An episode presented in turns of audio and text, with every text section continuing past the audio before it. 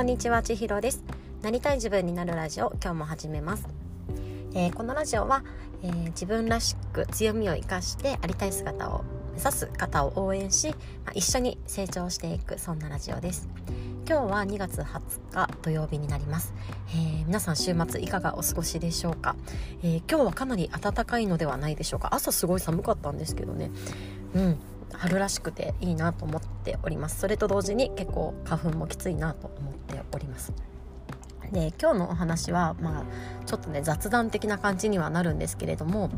今朝、えー、箕輪さんですね。幻冬舎の、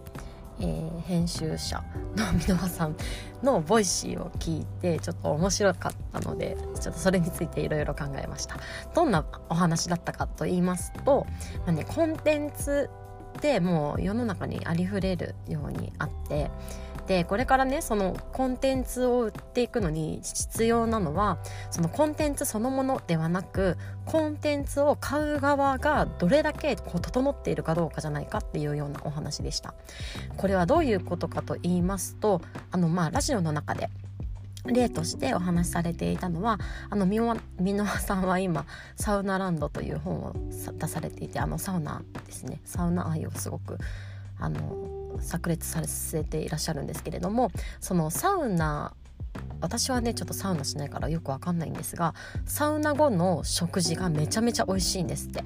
だからその同じね焼肉を食べるんだとしてもそのサウナをしてから食べた方がよりこの、まあね、コンテンツが焼肉だとした場合により価値が上がるっていうことなんですよね。なのでそのコンテンツの届け方っっていうのをどうするのかというよりかはそのコンテンツを買いたい側がそのコンテンツを買うまでにどう整っていくのかっていうのが大事なんじゃないかなっていうお話をされていました。まあ、一つの例として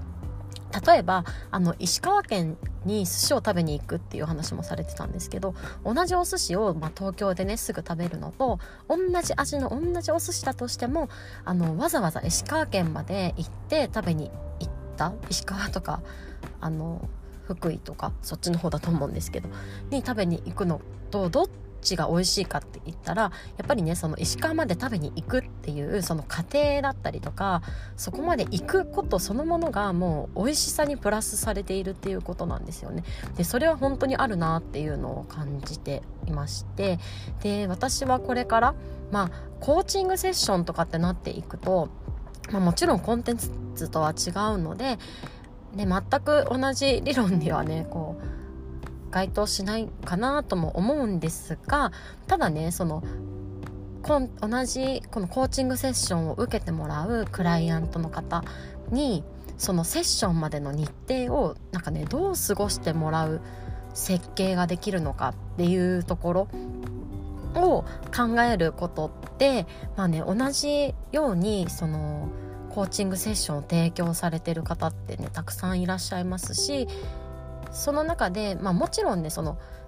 同じセッションの中で提供できる価値っていうのはそのコーチの何て言うんですかね強みみたいなところだったりとかコーチ自身の経験値みたいなところだったりコーチそれぞれのやり方で様々あるかとは思うんですけれどもそれとはまた別のベクトルでそのクライアントさんがどう整っていくことができるのかそれをどうこのコーチ側が設計していけるのかってすごくなんか面白い課題だなと思ってそれに当てはめてねちょっと考えておりました、まあ、例えばなんですが私はストレングスコーチングを、ま提供していくことになりますのでこのねあのまあそのクライアントがこのえーと、コーチングセッションに何を求めているのかというのでも変わってくるかなとは思うんですがその一つずつの資質に対してうーんそうだな。なんかあるある話みたいなのをねこう小出しにしていってなんかわわわかるとかねこう自分の資質が結構好きだなわかるな楽しいなみたいな気持ちになっていただいたところで例えばセッションの日程が来るみたいな感じだったりとか、まあ、すごい例えばなんですけれどもその自己理解を深めたいとかねそういうクライアントの方だとしたらその自分自身が資質に対してこう自分の資質が今までの経験でどう働いていたかみたいなものを例えばその文章でのやり取りといいますかテキストカウンセリングじゃないんですけれども、まあ、そういうような形でもうどんどんどんどん内省を深めてもらってでそれをもうセッション前までにある程度済ませておいてでコーチングセッションが始まるとかなんかそういうやり方もいろいろあるよなっていうのを箕輪さんのお話を聞きながら考えておりました。でそれと合わせて以前にも箕輪さんがまたね別のラジオで話されてたんですけれどもこの商品と一緒にコミュニティがついてくるっていうことも話されてたんですよね。例えば「メモの魔力」っていう本はメモ魔術っていうあのコミュニティと一緒にこう販売されているっていうんですかねでそのコミュニティで盛り上がっていくっていうのがそのベストセラーにつながっていくっていうようなお話をされていて確かに、うん、私の身の回りでも私自身もその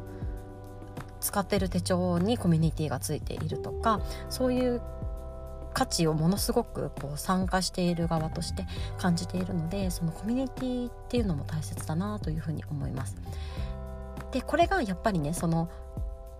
コーチングセッションをするとしたらそのコーチングセッションだけじゃなくってその一緒に何かねこう盛り上がっていけるようなコミュニティがあるというのもものすごく価値になるよなと思いつつただこのコーチングセッションってもともとものすごくプライベートなものかと思いますのでそことコミュニティっていうのをねなんかどうやって関連づけていくといいかなみたいなことなんかをこうちょっと考えております。だからこういうの考えているのはすごく楽しいですね。で私はこういうの考えているのが楽しいだけでなかなか実行に移せないみたいなことも多かったりするのでなんかちょっとずつ試しながらやっていけたらいいななんていうふうに思いました。というわけで今日は雑談だったんですけれども、えー、今朝箕輪さんのボイシーを聞いて、えー、コンテンツをコンテンツをどう届けるかっていう話もそもそもそうなんですがコンテンツを買ってくださるお客様がそのコンテンツを手にするまでにどういう状態でだったりとかなんかどういう心持ちでだったりとかそこをいかに整えていくのかというのを話されていて感じたことだったり、まあ、自分に置き換えれそうなことについてお話をしてみました、えー、今日も最後まで聞いていただいてありがとうございます。今日また皆さんが一歩でもなりたい自分に近づけますように。ではまたね